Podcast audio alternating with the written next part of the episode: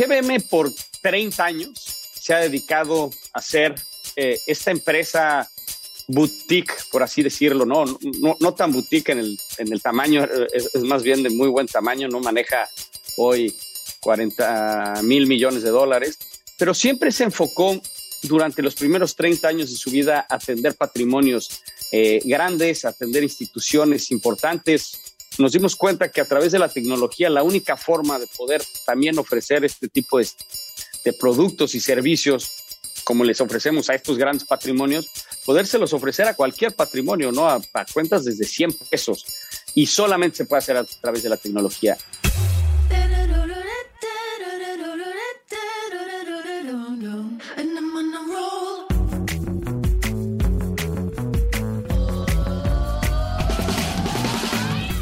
Hola, soy Fernando Trueba y esto es True Growth, un espacio para descubrir las historias de los emprendedores, ejecutivos y deportistas más destacados de México, España y Latinoamérica.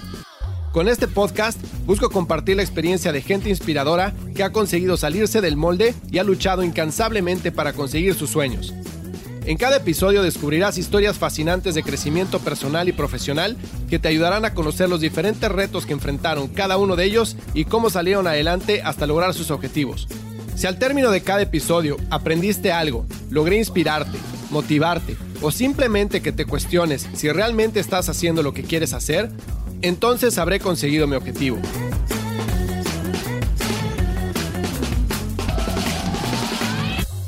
Hola, hola, ¿cómo están? Bienvenidos a un episodio más de True Growth. Hoy tengo como invitado a Pedro de Garay, que es el CEO de GBM, Grupo Bursátil Mexicano. También es el cofundador de Ciclo y junto con su hermano Alonso y con el chef Enrique Olvera, es uno de los principales inversionistas del restaurante Cosme, que fue reconocido hace poco como el mejor restaurante de Norteamérica. Y bueno, con Pedro vamos a hablar de diferentes temas. Vamos a hablar de el reto que significó convertirse en el CEO de GBM, siendo que la empresa había sido fundada por su papá, y cómo logró implementar su visión para transformar la empresa de una empresa 100% financiera a una compañía que también está entrando en el ámbito de la tecnología. Por otro lado, nos va a platicar los inicios de ciclo, qué fue lo que le llamó la atención aquella vez que conoció Soul Cycle en Nueva York y cómo decidió lanzarlo en México, y cómo surge la idea de lanzar un restaurante en Nueva York, que es el mercado más competido para la gastronomía a nivel mundial. Esta es una plática sumamente interesante que estoy seguro que te va a encantar. Si no lo has hecho aún, ve a True Growth Co, diagonal podcast, y suscríbete a nuestro newsletter para que recibas semana a semana consejos para implementar estrategias de crecimiento acelerado en tu negocio. Yo soy Fernando Trueba y esto es True Growth. Recuerda que el verdadero crecimiento se da cuando logramos expandir nuestros propios límites. ¿Qué onda, Pedro? ¿Cómo estás? Muchísimas gracias por tomarte el tiempo para platicar conmigo hoy. Gracias, Fer, con todo gusto. Qué gusto platicar contigo. Oye, pues ahorita que estábamos platicando antes de empezar la entrevista, pues digo, yo te conocí de lejos, de chiquito en el Seika, me acuerdo perfecto. Este, conozco bien a tu hermano y a todos sus amigos. Y me dio muchísimo gusto como leer tu historia, eh, sobre todo con el cambio que han hecho en, en GBM a nivel de adopción de tecnología y democratización de la misma y acceso a, a capital, ¿no? Entonces, me encantó que estuvieras detrás de, todo lo que está pasando y me interesó muchísimo conocer tu historia. Entonces, te agradezco que te tomes el tiempo y si quieres, ¿por qué no? Para la gente que nos escucha y que no sabe bien quién eres, nos das una breve introducción de quién es Pedro de Garay. Bueno, yo llevo 20 años trabajando en GBM, ¿no? Empecé muy, muy niño, muy chico, desde la, desde la universidad. Siempre me llamó la atención el tema de, de finanzas. Yo veía justo pues a mi papá todos los días, este, ¿no? En este tema y compraba y vendía acciones y, y, analizaba empresas y siempre eso me llamó la atención y así que pues, desde que pude empecé a trabajar en, en GBM, he pasado por un montón de áreas dentro de GBM y bueno, también soy, soy fundador de, cofundador de Ciclo, ¿no? Es un proyecto que hicimos Alejandro Ramos y, y yo y Alonso eh, también este, es, cofundador de, del proyecto. Y bueno, se ha generado lo que quisimos ahí. Primero es ¿no? hacer una comunidad increíble de, de wellness a través de diferentes metodologías de ejercicio y de música, etcétera. Y bueno, también ha escalado de manera muy padre. Y por último, un poco que también le, dedico mucho menos tiempo y más bien soy un gran consumidor de ese, es el tema de los restaurantes. Eh, soy, soy, somos socios de, del proyecto de los restaurantes de, de, Nueva York que se llama Cosme, Atla, eh, recientemente uno en Los Ángeles que se llama Damián, y, se han posicionado como estos eh, restaurantes de comida mexicana muy bien hechos, muy bien logrados por Enrique Olvera este, eh, en, Estados Unidos, y lo cual también me siento muy orgulloso de haber participado y de estar participando en ese proyecto. Pues nada más, ¿no? Nada más. Oye, a ver, y bueno, obviamente eres un apasionado del fútbol, yo también. Podríamos hacer igual 10 episodios del podcast de fútbol, pero dejemos ese tema para la siguiente. Oye, a ver, cuéntame un poquito, 20 años GBM, desde que estabas muy chavito en la universidad, ¿cómo era GBM antes? ¿Cómo es GBM ahora? ¿Cómo es diferente? Este, GBM por 30 años se ha dedicado a ser eh, esta empresa boutique, por así decirlo, no, no, tan boutique en el, en el tamaño, es, más bien de muy buen tamaño, no maneja hoy 40 mil millones de dólares, ¿no? 40 billones de dólares, eh, pero siempre se enfocó durante los primeros 30 años de su vida a atender patrimonios eh, grandes, atender instituciones importantes, medianas y grandes, eh, fondos de pensiones, fondos soberanos, ¿no? Manejamos dinero de fondos soberanos de las muy pocas instituciones en el país que maneja dinero de ellos. Y durante los últimos cinco o seis años, realmente ha tenido una transformación muy relevante de ser solamente una empresa financiera a también ser una empresa de tecnología, porque nos dimos cuenta que a través de la tecnología la única forma de poder también ofrecer este tipo de, productos y servicios como les ofrecemos a estos grandes patrimonios, podérselos ofrecer a cualquier patrimonio, ¿no? A, cuentas desde 100 pesos y solamente se puede hacer a través de la tecnología. En GBM eh, o en GBM no, en el país, o sea, en el 2018 o antes del 2018 te podías tardar un mes en abrir una cuenta de inversión en el país. Hoy te tardas eh, literalmente uno o dos minutos para poder abrir tu, cuenta. ¿Y cómo viene ese, eh, eh, de dónde sale esa idea? ¿Cuándo viene ese cambio de, moverte de grandes montos de capital, clientes, a hacer una democratización de acceso a, al capital? ¿Cuándo viene ese cambio? Bueno, esto te digo, hace, hace unos siete, ocho años que lo llevábamos trabajando, viendo cuáles han sido las tendencias. Claro, siempre nos fijamos en Estados Unidos y estamos años atrás de Estados Unidos y sabemos lo que puede pasar en eh, este. Es como una guía de lo que va a pasar eventualmente en México, ¿no? Eh, también deja tú Estados Unidos, lo que ha sucedido en Argentina, lo que ha sucedido en Brasil, o sea, realmente han adoptado la tecnología y este tipo de accesos mucho más rápido que en México. Y, nosotros sabíamos que eventualmente esto iba a tener que venir a, a México. entonces, Mira, hoy una tercera parte de los empleados de GBM son, son empleados de tecnología. Eh, y yo creo que vamos a terminar el año con que la mitad de la gente de GBM es, es de tecnología.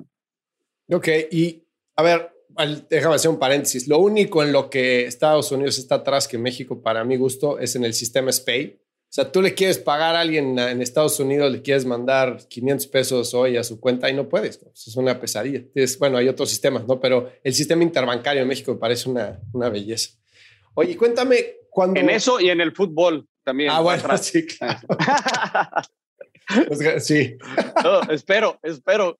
Eso nada más lo digo por apasionado. Espero que no nos alcancen. Que no nos alcance. Oye, ¿cómo fue el... Eh, tú ahorita eres el CEO de la compañía. Como mencionaste eh, al principio, llevas ya muchos años trabajando en GBM, estuviste en diferentes áreas. Me imagino que estuviste desde haciendo trading hasta haciendo cualquier, cualquier área de la compañía, ¿no? Me imagino que para conocer los diferentes aspectos y, ahora que estás en la posición en la que estás, pues tener perspectiva, ¿no? Que eso me parece, o sea, un aplauso enorme para, eh, para tu familia porque pues digo, es muy fácil después. Yo tengo hijos y que quisiera yo que mi hijo llegara y, fue, desde el primer día llegara y llevara todo, ¿no? Pero es lo peor que puedes hacer, ¿no? Entonces eso me parece un gran acierto. Pero cuéntame cómo ha sido el cambio generacional de, la empresa. Este, ¿Qué tipo de cosas has traído sobre la mesa? ¿Qué tan difícil ha sido cambiar la perspectiva o cambiar la visión de la misma? ¿Cómo ha sido esa experiencia para ti? Ha, ha sido muy, este, yo te lo diría que ha sido relativamente fácil. O sea, GBM se, toma, se toman decisiones en, en, muy pocas personas, ¿no? Es gente también de negocio, ¿no? No, no, no, no es, no es eh, de negocio financiero y de tendencias. Bueno, pues a eso se han dedicado a invertir y a, plan, ya, ¿no? A, a, a, ver todas estas empresas de tecnología que funcionan, etc. Bueno, tienen esta mentalidad. Entonces, realmente lo que sí no iban a hacer ellos era esta ejecución finalmente de transicionar de esto a una empresa de tecnología, ¿no? Pero lo que sí es que siempre estuvieron abiertos, siempre han estado abiertos, siempre han sido proactivos en eso y eso es una grandísima diferencia de una empresa, ¿no? Como un banco, ¿no? Este, de muchas eh, eh, decisiones en diferentes países, le tienen que ir a pedir permiso a Estados Unidos o a España o de donde sea el banco a hacer ciertas cosas se mueven más lento realmente en GBM. La decisión, una vez que fue tomada, de, vamos, vamos y cuál es nuestro endgame, nuestro endgame es este, el de democratizar las inversiones en el país y simplemente decir, bueno, pues rodéense del mejor equipo, háganse del mejor talento para poderlo lograr, porque los grandes proyectos se hacen con el mejor talento. Nosotros, ¿no? Este cambio, esta generación anterior de administración, su fuerte más bien es, e, era el tema de finanzas y siguen, ¿no? Con muchísimo apoyo en la parte de finanzas, pero en la parte operativa y de tecnología y marketing y growth, etcétera, eh, se tenía que llevar a cabo con un cambio de generación y, rodeándonos de un gran equipo ¿no? de talentoso y apasionado por esta misma misión. A ver, cuéntame esa parte, porque justo, justo estaba pensando mientras hablabas, el, o sea, siendo una empresa de core financiero, obviamente para atracción de talento no tienes ningún problema, ¿no? O sea, estás posicionado, es una empresa súper fuerte, este, la gente que sale a la universidad quiere trabajar ahí, o sea, digamos que tienes un pool natural de talento, ¿no? Cuando tratas de, transformarte en una empresa de tecnología, o sea, para cualquier empresa de tecnología el día de hoy es bien difícil contratar, ¿no? Porque tienes Google, tienes Facebook, tienes Amazon, o sea, de esa gente se lleva a todos los ingenieros, este, product managers, etcétera, ¿no? Como una empresa que está en transición, no en transición, pero que está ampliando, digamos, su scope de ser de servicios financieros a adopción de, tecnología, ¿cómo, ¿qué tan fácil fue el, crear un grupo de personas con experiencia en el sector que le entraran al proyecto, cómo se les vende el proyecto, o sea, qué tanta credibilidad en ese entonces tenía GBM para poderse posicionar como una empresa de tecnología. Sí, y, lo dices bien, siempre eh, eh, el mejor talento se compite muchísimo, ¿no? está no solamente eh, al nivel directivo, sino de ahí para abajo y se compiten brutalmente este, este, tipo de gente. pero, a ver, creo que tenemos una misión en GBM increíble, o sea, esta misión de democratizar las inversiones, que se oye muy romántico al final, si nosotros logramos esta misión de lograr democratizar las inversiones en México, va a ayudar a que la brecha social realmente se haga más chica. Es decir, hoy hay en, los bancos 250 billones de dólares eh, invertidos a una tasa de casi 0%. Eh, eh, esos son los que son bancarizados, los que no son bancarizados ni siquiera eso. Este, o sea, hay, hay, hay una todavía una brecha por mejorar realmente el servicio, que solamente los grandes patrimonios tienen acceso a ese tipo de cosas y por eso la brecha social cada vez se hace más, más y más grande, ¿no? Porque ¿no? Los, los que sí tienen dinero les va todos los días mejor que los que no tienen dinero porque no tienen acceso y así. Sí. Entonces, si logras hacer este, entonces es una misión realmente apasionante el, el lograr esto, ¿no? Y, y, creo que a cualquier persona que platicábamos, invitábamos al proyecto y les decía, es que esto es lo que vamos a hacer, esto es lo que vamos a lograr, porque si lo logramos, vamos a transformarle generacionalmente a la gente, ¿no? Le va a ir mejor a ellos y se va a pasar en generaciones porque van a tomar mejores decisiones, van a tener un mejor patrimonio con que van a poder tener una libertad financiera mucho más grande de la que hoy tienen.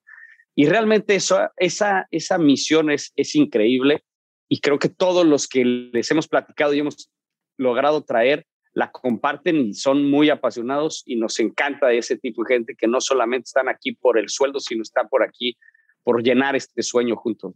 Que realmente es volver entonces al, al core de cualquier startup, ¿no? Si tienes una visión clara y esa visión es grande y, y, la, y la sabes vender, pues la gente que se sube al barco es completamente apasionada y tatuado el nombre de la empresa, ¿no? Oye, totalmente. Y, esta, este, ok, entonces la contratación me queda clara. ¿Cómo es el cambio de visión o de cultura interno? Porque, o sea, me imagino que manejar una empresa de financiera y de casa de bolsa, eh, de trading, es muy diferente a manejar una empresa de tecnología desde un punto de vista de cuáles son los KPIs que tienes que, estás viendo, eh, que tienes que estar viendo, qué tipo de transformación digital tienes que implementar en tu empresa a nivel sistemas, este, toma de decisiones, ritmos de trabajo. O sea, hay muchísimas cosas que son muy diferentes entre pues, una empresa financiera y una de tecnología, ¿no? ¿Cómo llevan a cabo ustedes esa transformación para adaptarse a la nueva era? Sí, totalmente. Y, al final, otra vez, o sea, platicando con la gente dentro de GBM, todo el mundo está abierto a que sabemos que si, lo, que si empezamos a establecer mejores procesos, que si logramos quitarle la talacha a la gente a través de la tecnología, que si logramos traer más clientes, finalmente nos va mejor a todos. Que si, o sea, la tecnología viene aquí a mejorar realmente las, las cosas, las industrias. Eh, claro, hay mucha gente que se siente, eh, que se siente amenazada un poco por la tecnología, pero pero al final es, es, es, totalmente inevitable. La gente que lo, que lo comprende finalmente le acaba yendo mejor que la gente que no lo comprende, ¿no? Porque es, si no lo hacemos nosotros, lo hace alguien más, o sea, es inevitable este, este, este cambio, este proceso. Y creo que, a ver, GBM es una empresa en, en, en gente es, chica, este, son, somos menos de 500 personas en, en GBM y creo que otra vez es lo mismo, establecer esta misión que estamos haciendo y que todos los cambios que vamos a hacer van a hacerse beneficiados, sobre todo en el largo plazo, y no tanto en el corto plazo, pero en el largo plazo, y que se suban al barco. Y bueno, creo que hubo una respuesta increíble, ¿no? Todos en GBM hay un, hay un ambiente, siempre ha tenido, siempre se ha caracterizado por ser un ambiente increíble. GBM realmente, seguro conoces ex GBMs y todos creo que te pueden hablar increíble GBM. Y ahora yo creo que es el mejor de los momentos incluso, ¿no? No, pues qué padre. Creo que mencionaste la palabra clave que es el largo plazo, ¿no? Yo tengo clientes con los que he trabajado transformación digital que cuando te hacen la pregunta de el retorno de inversión de corto plazo ya empezaste mal la conversación, ¿no? porque tienes que estar pensando en lo que viene y adaptarte hacia adelante. No puedes estar pensando en que, oye, si voy a invertir esto en X sistema o en X tecnología, lo que sea, entonces, ¿cuánto me va a dar de regreso este mes? Pues no, o sea, probablemente es una inversión a 10 años, pero si no la haces en 10 años, pues no vas a estar, ¿no? Entonces, creo que esa parte de largo plazo es súper, súper importante.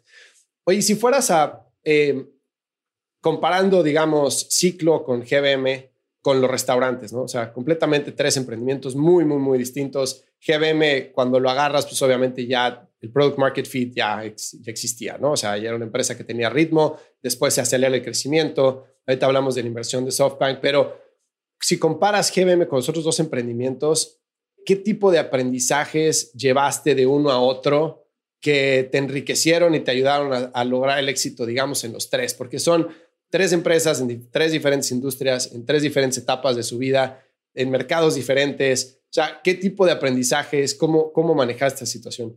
A mí lo que más me convence de las cosas, cuando me platican de algo, de hacer algo, eh, lo que más me convence es hacer proyectos que tengan mucho impacto y que, sean proyectos padres, ¿no? No, no necesariamente todas son exponenciales, no, pero son proyectos que realmente te, te me, me, llenan el, el, eh, la misión o, la, o, realmente lo que trasciende todos los días en las empresas, ¿no? Eso es, eso es lo que a mí más me gusta. Y, lo que he aprendido de, las, de, cualquiera, de esas tres y de cualquiera, es que los mejores proyectos se hacen con el mejor talento, ¿no? No, no hay que ceder en que no, sí es bueno, pero, pero bueno, no sirve, ¿no? O sea, esos no sirven mucho al final. O sea, trae siempre el mejor talento, ¿no? Y son equipos que si encuentras a esos te hacen la chamba de, de 10 o de 20, ¿no? Entonces, creo que eso es lo que más he aprendido. Le dedico muchísimo, muchísimo de mi tiempo y, eh, todos los días a entrevistar gente, a conocer gente, a entender perfiles y a meterme en el reclutamiento porque no solo, no solo en el talento, sino en el fit cultural. ¿no? Hay gente que puede ser muy talentosa, pero viene y te arma este, ¿no? un relajo adentro de la, de la cultura, este, etcétera. Entonces, esas dos cosas eh, eh, eh, son las que le dedico muchísimo tiempo y creo que es la intersección de cualquier proyecto para que pueda ser exitoso. ¿Y cómo le haces para, en qué te fijas eh, para poder saber si alguien es un buen fit cultural y, y, es talentoso? Porque hay gente que se entrevista de maravilla, ¿no? O sea, me ha tocado contratar gente que digo, este güey lo quiero ya, y entran y era otra cosa completamente diferente a lo que parecía, ¿no? ¿En qué te fijas tú? Sí, total. Digo, ahí, hoy, hoy es, fácil, este, o, un poco más fácil a través de LinkedIn conocerlos, conocer su historia y su carrera y poder comparar con miles y millones de perfiles, etcétera.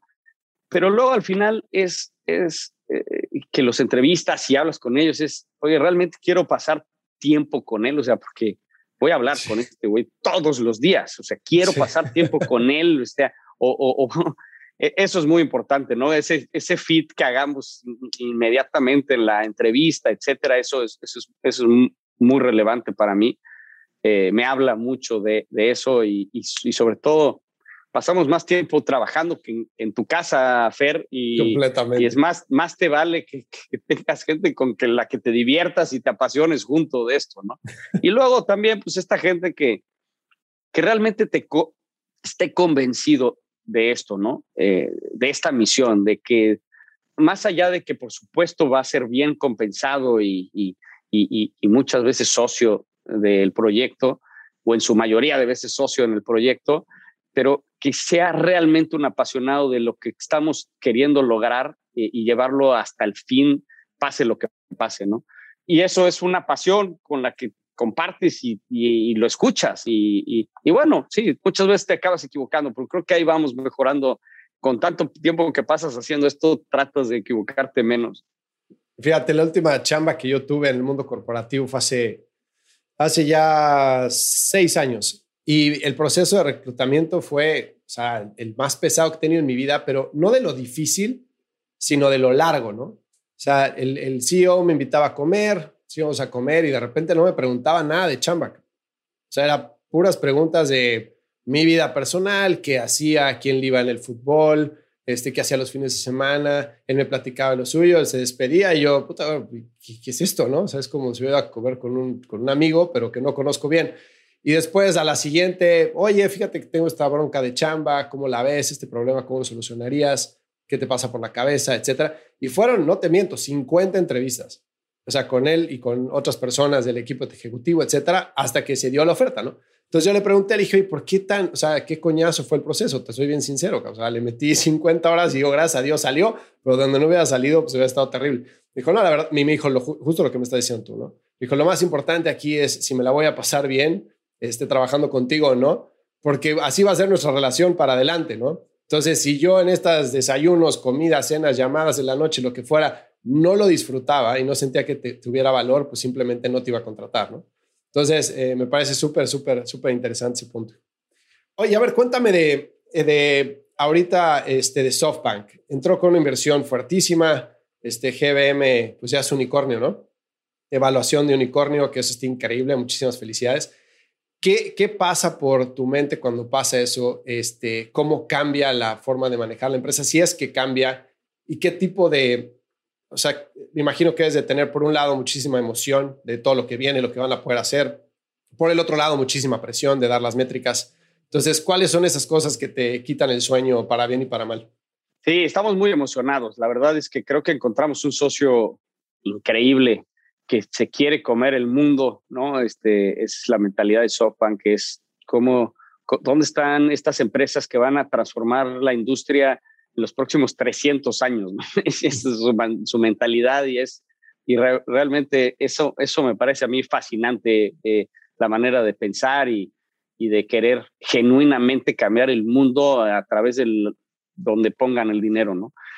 Y segundo, tienen un gran talento ellos, este, o sea, conocía todo el equipo de, de SoftBank es un, es un talento este, increíble que te puede ayudar en simplemente platicar cualquier idea así, hasta random o lo que sea, o, o, etcétera, hasta, hasta profundizar y ayudarte a conseguir gente, eh, porque conocen que está en una industria que puede funcionar acá y este, el tema de reclutamiento es brutal y sobre todo en la parte de tecnología, ¿no? Entonces, SoftBank creo que es un socio que nos vino simplemente a, a exponenciar aún más lo que pensábamos hacer, nos ha cambiado también incluso el chip de, de no ir, de ir aún más rápido de lo que vamos, etcétera, ¿no? Ese es, y realmente, a ver, me quita el sueño, este, he estado durmiendo menos cada vez con, con todo este tema, pero me quita el sueño justamente todo lo que hay que hacer, los proyectos, eh, me desespero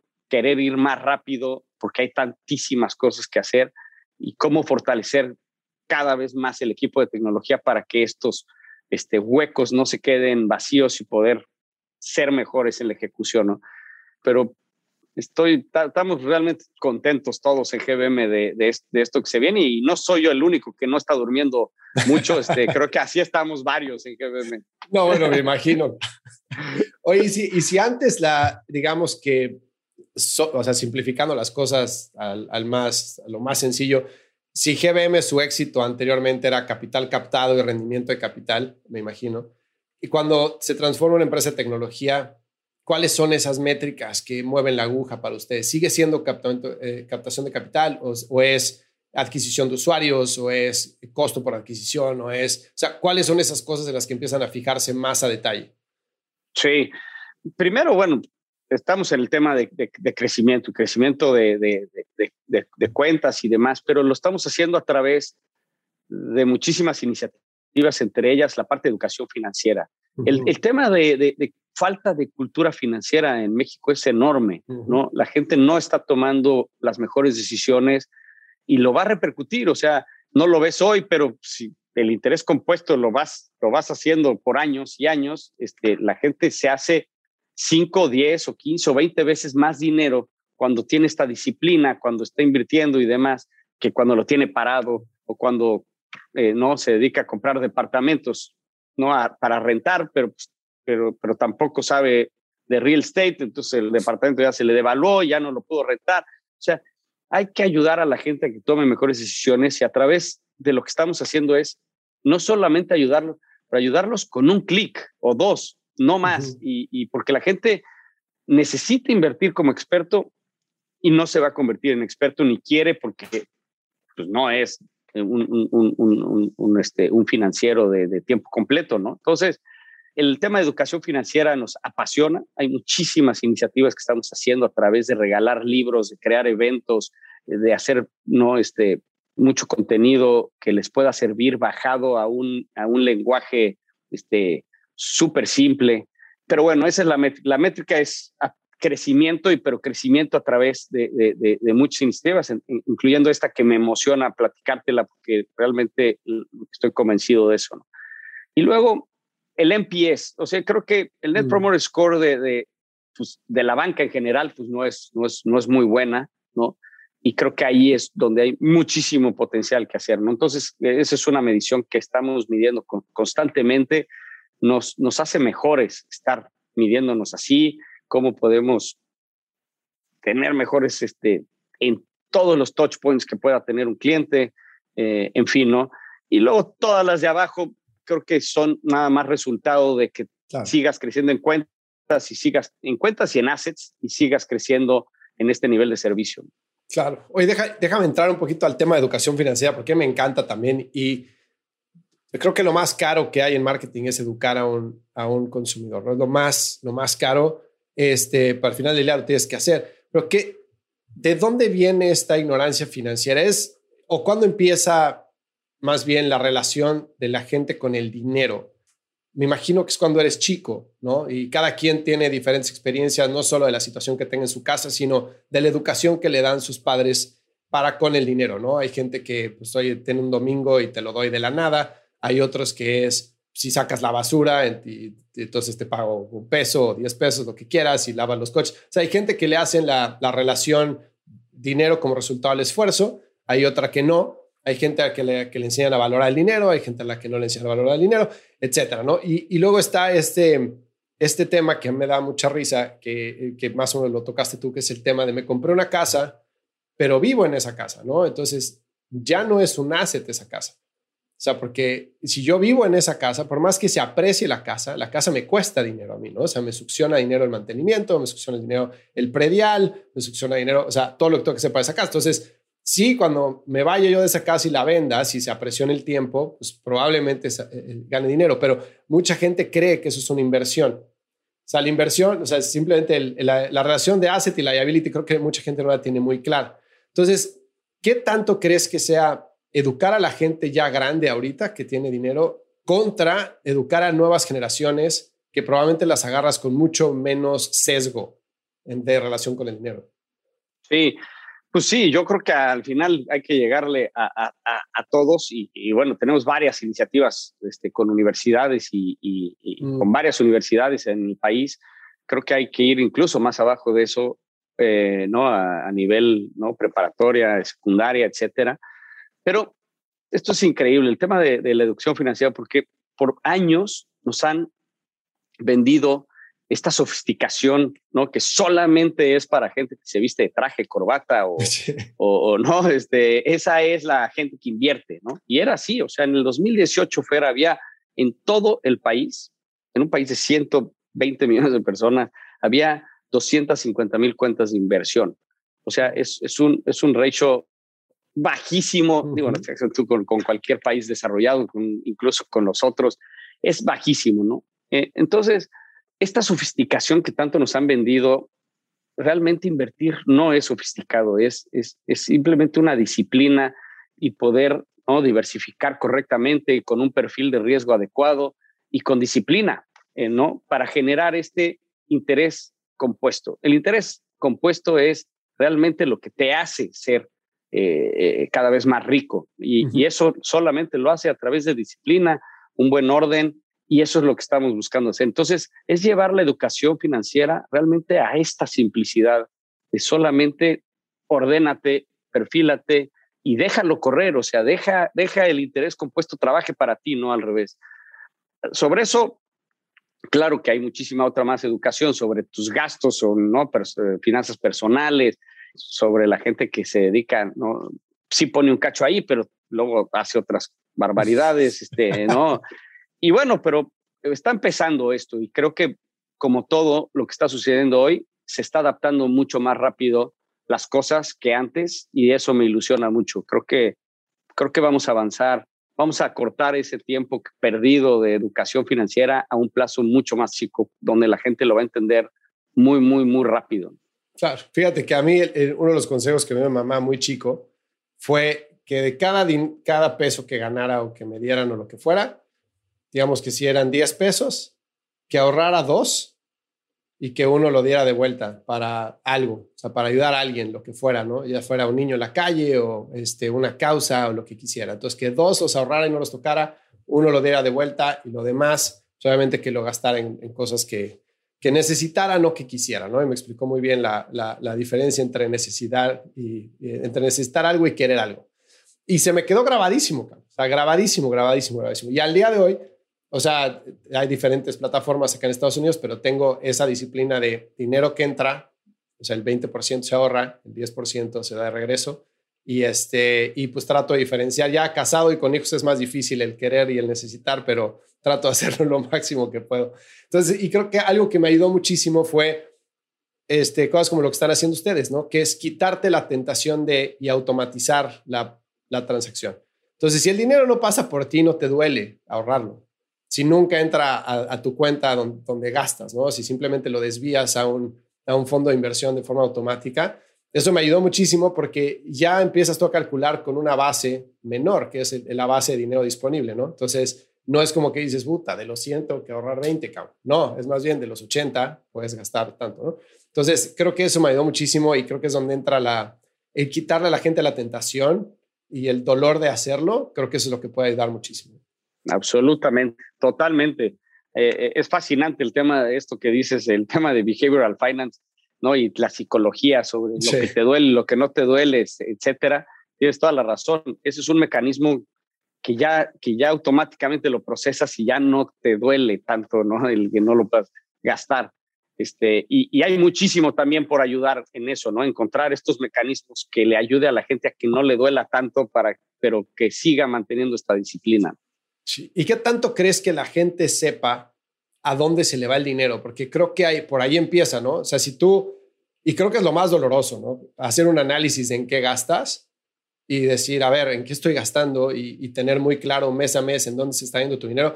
Si no haces eso, pues realmente no puedes identificar tus oportunidades para reducir gasto y para, y para invertir, ¿no? Decir, oye, en vez de comprarme un Starbucks al día, pues agarro y meto esa lana a un fondito de inversión y cuánto me puede dar en cinco años, ¿no?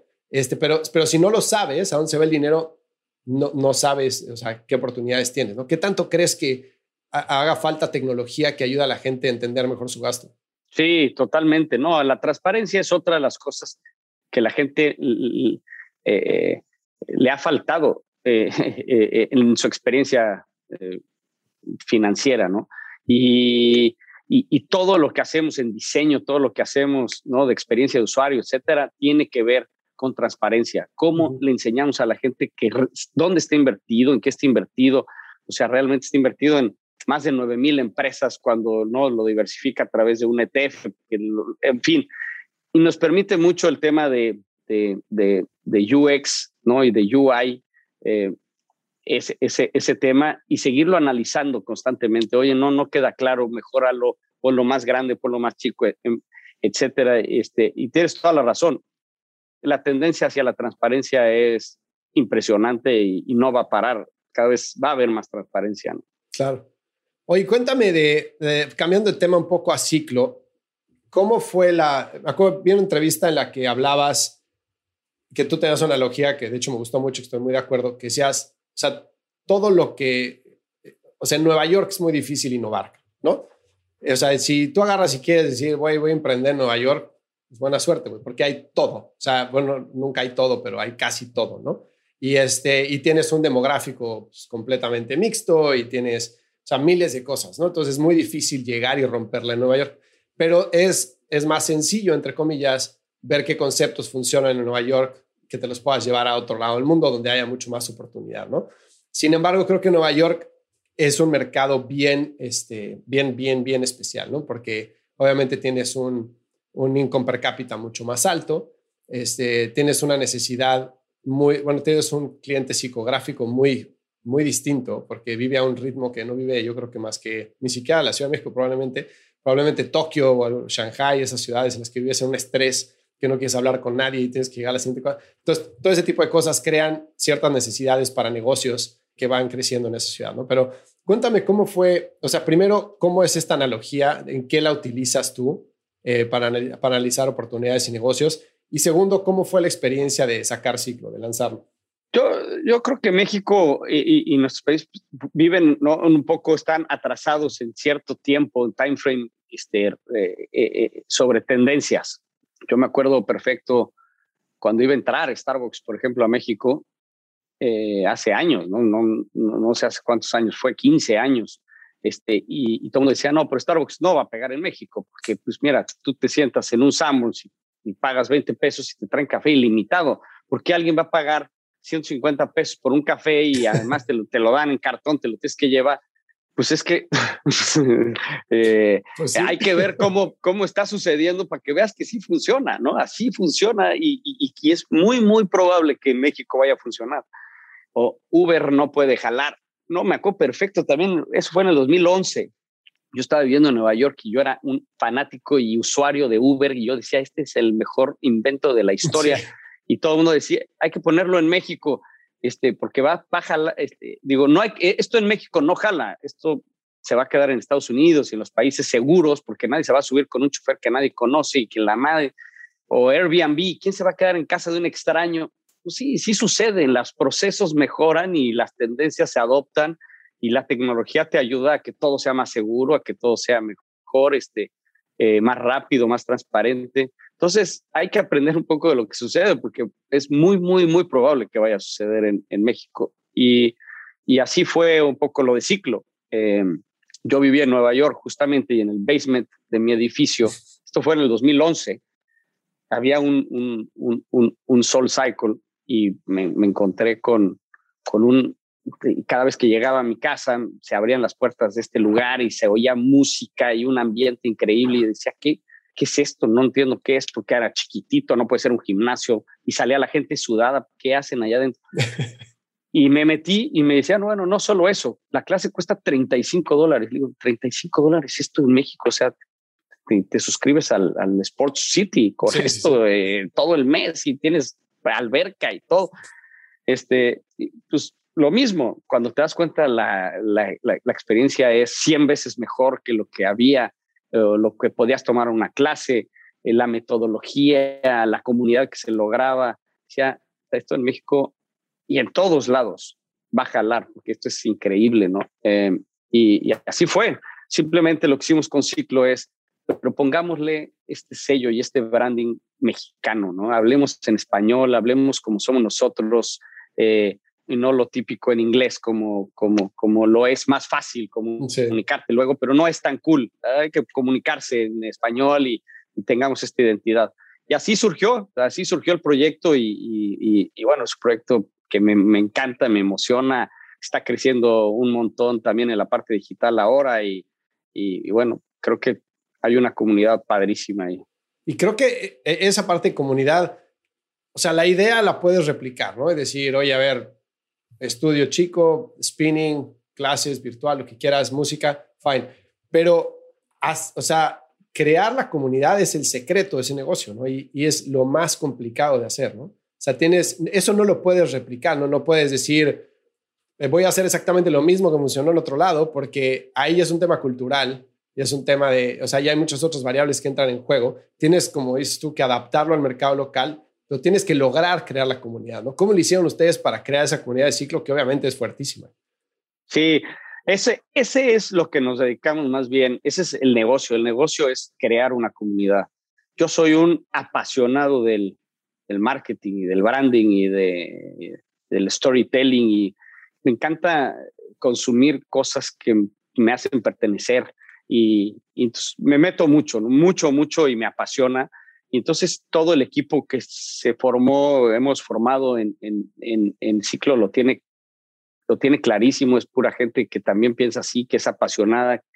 Y le metemos un detalle enorme a esto, ¿no? A cómo hacer sentir a la gente, no en cómo hacer un, creo que y nos, cualquier cosa eh, si te enfocas en hacer cosas padres, en hacer cosas, eventualmente se vuelve negocio también y esto, y esto fue así. Hay que pensar primero en cómo hacer sentir a la gente y ver si luego eso también se capitaliza y se puede crecer, etcétera. Pero primero haz cosas padres. Y esa es la mentalidad. El ciclo y el GBM y en los restaurantes así también es una, o sea, es, es, hacer cosas primero padres. Este, y luego también que sea negocio después, pero que sean padres. Entonces, este, es una mentalidad que tratamos de impregnar en, en, lo, en, estos proyectos, ¿no? Oye, a ver, y el tema de los restaurantes, que mencionabas eso, hicieron lo opuesto de Ciclo, ¿no? O sea, Ciclo fue, güey, esto existe en Nueva York, o sea, o sea, el restaurante fue de, güey, vamos a agarrarnos ahí a golpes en Nueva York, que, puta, no hay, yo creo que mercado más complicado para los restaurantes que Nueva York. Y creo que fue, este, no sé qué, si fuiste tú, Alonso, que dijeron, queremos poner el mejor restaurante de Nueva York y lo lograron, ¿no? O sea, salió calificado como el mejor restaurante de Nueva York. He tenido la oportunidad de comer ahí, me parece espectacular, pero, o sea, ¿cómo, fue el hacerte el diálogo interno de decir, yo siempre he pensado de esta forma y ahora lo voy a cambiar y ahora voy a ir y me voy a los, a los madrazos ahí en Nueva York con todos los demás? Sí, sí, totalmente, ¿no? Y se lo platicamos a mi papá y nos decía, mejor donen el dinero la probabilidad de la probabilidad de que les vaya bien en un restaurante en Estados Unidos, en Nueva York, mercado más competido, yo creo que quiebran, no, el 90% de los restaurantes que abren al año quiebran. O, este, mejor dónenlo, van a hacerle mucho bien a mucha gente y, y, se moría de risa y, este, pero sí es cierto, digo, no, como salió es, yo viví en Nueva York y Alonso vivía en Nueva York y nuestros socios Santiago Pérez y Santiago Gómez, que también eran del SECA, pero más chicos, eh, vivían, vivían acá, trabajaban en UBS y nos conocíamos, pero no, no, no nos veíamos en ese momento. Entonces Alonso y yo, sobre todo Alonso, decía, es que qué antojo tengo de, estar comiendo, este, no quiero ir al típico no mexicano que no es mexicano y, y este debería es increíble que en Nueva York que hay todo lo mejor del mundo, todas las gastronomías mejores. No haya el mexicano mejor del mundo. Este, esta ciudad debe de tener uno de estos, este, deberíamos de hacer algo así. Y sí, sí, deberíamos hacer algo así, pero bueno, pues tú, estás chambeando, yo también, y no hay una Entonces, y Santiago Pérez, Santiago Gómez, que trabajaban en UBS, se estaban pensando salirse de UBS para hacer algo igual. Mm. Y un amigo en común nos dice, güey, ya platicaron, güey, porque quieren hacer lo mismo ustedes dos. Ah, no, no, no, pues vamos a, entonces platicando con él, decir, bueno, pues ¿por qué no lo hacemos juntos entonces? Este, y pues habrá que traer al mejor chef de México, ¿no? A, invitarlo a que sea su restaurante de, aquí, ¿no? Y pues es Enrique Olvera, este, pensamos que es Enrique Olvera el que, entonces pues era contactar a Enrique y marcarle y nadie de nosotros lo conocíamos y, y bueno, la verdad es que Enrique es, es, es cuate y es un crack, ¿no? Él es, eh, tiene, tiene un gusto y un, y un toque increíble y, y, es, no todo lo que hace es muy cool.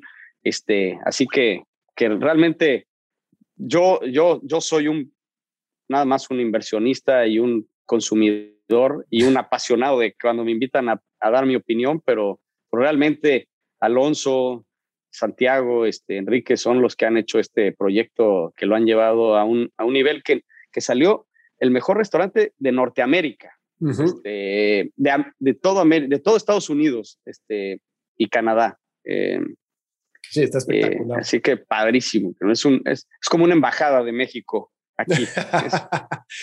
¿Y cómo le vendes a un chef la idea de abrir un restaurante en Nueva York? O sea, ¿qué te dice? ¿Y, tú qué, güey? O sea, yo, o sea, ¿cómo, le Yo sí, pero tú qué. Sí, exacto. No, este, Enrique estudió en Nueva York, entonces ama, ama Nueva York. Siempre había, casualmente, siempre había querido hacer justamente esto. Entonces, como que todo se fue alineando, todo coincidió y además, como que hubo buen clic y hay un, no, nos llevamos todos increíble y, este, y disfrutamos hacer este, este proyecto este, y llevarlo al, a que sea lo, lo, máximo, ¿no? Lo mejor y sobre todo como consumidor. Si tú eres consumidor, sabes lo que quieres, lo que buscas, este, eh, en fin, eso es, es, qué bueno que has venido, Fer, este, tienes que venir más seguido porque ahora ya se cambió el menú y demás, te, te va a gustar. Estuve ahí, fíjate, voy a ir en julio, no, perdón, julio, no, en agosto. En agosto voy a ir a Nueva York y estuve ahí hace dos meses. Ah, ah, ok. pero, pero fíjate que con, COVID la experiencia de Nueva York es bien diferente, ¿no? O sea, las, las, todavía no estaba vacunado yo y pues las mesas afuera en la calle y el menú limitado y, o sea, me encontré un Nueva York bien distinto al que estaba acostumbrado. Sí, ya abrió todo, ahora. Entonces. Ah, pues qué bueno, pues en, en, agosto me doy una vuelta seguro. Oye, cuéntame una cosa, Pedro, si no te importa. Si ves para atrás en tus emprendimientos, ¿Cuáles son esos puntos de inflexión que puedes identificar en cada uno de ellos? De decir, puta, ese momento cuando estábamos en tal situación, como que hicimos pausa y tomamos X decisión que fue la que nos llevó a donde estamos ahorita, pero si hubiéramos tomado otra decisión, pues nos hubiera llevado en un camino completamente diferente. Bueno, eh, eh, en el tema de ciclo, el punto de inflexión fue habernos metido también al, al, al, al tema digital, ¿no? y, a, y, a, este proyecto de at home fitness y, tema digital, creo que ese, ese fue, bueno, y sobre todo con la pandemia, que lo otro se cerró al 100% y que lo único que fue esto, y ya estábamos listos porque llevábamos llamando ya este proyecto. Creo que esa fue una suerte increíble de haber estado preparados para eso y de haber sido el, el año en el que quebrábamos, fue el mejor año de todos, ¿no? Este, entonces, creo que ese, ese, ese es clarísimo, ¿no? Ese punto de inflexión es, es clarísimo haber tomado esa decisión. Y además, bueno, si queremos llevarlo a todas las casas y que todo el mundo sea parte de esta comunidad y no solamente por barrio, era, era, el, era la forma de hacerlo, ¿no? Entonces, ese, ese queda claro y, están, y corrimos con mucha suerte también. Y bueno, pues GBM, este punto de inflexión de, de, de, de, realmente convertirse en una empresa de procesos, de marketing, de tecnología, mm. de inclusión, este, que no lo era, ¿no? Al revés, era bastante elitista en ese momento, era, era como una casa en el que no hacíamos marketing, era todo word of mouth, era patrimonios grandes, instituciones, era un, poco ese reconocimiento ahí. Creo que el tomar esta decisión de convertirse en esto es, es, es lo que nos lleva, nos va a llevar a estos próximos 10, 15, 20 años de GBM. No, pues te felicito por la visión, Obviamente yo soy una persona de tecnología, me encanta que sea el rumbo, el rumbo que están tomando, Y muchísimas, muchísimas felicidades por todos los logros. De verdad que qué increíble. No, gracias, Fer. Muchísimas gracias. ¿Hay algo más que te gustaría agregar o algo que no haya cubierto?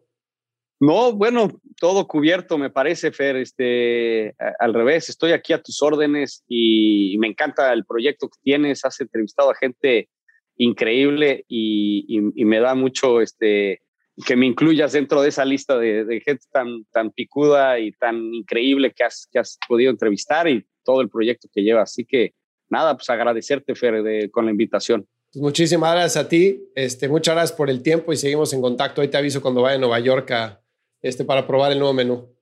Seguro. Cuenta con ello, Fer. Aquí nos veremos. Órale. Si encontraste valor en este episodio, cuéntale a alguien. Y si no, también cuéntale a alguien. La mejor forma de ayudarnos es compartiendo tu opinión. Síguenos en Instagram, arroba truegrowthco o envíanos un correo a hola arroba truegrowthco.com. Leemos todos los mensajes y nos encanta estar en contacto contigo.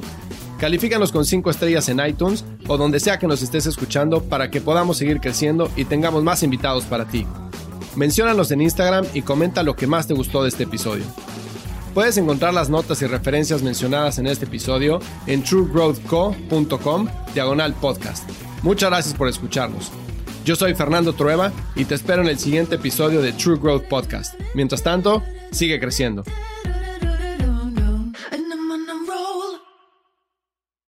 Hello, it is Ryan, and we could all use an extra bright spot in our day, couldn't we? Just to make up for things like sitting in traffic, doing the dishes, counting your steps, you know, all the mundane stuff. That is why I'm such a big fan of Chumba Casino. Chumba Casino has all your favorite social casino style games that you can play for free anytime, anywhere with daily bonuses. That should brighten your day a little.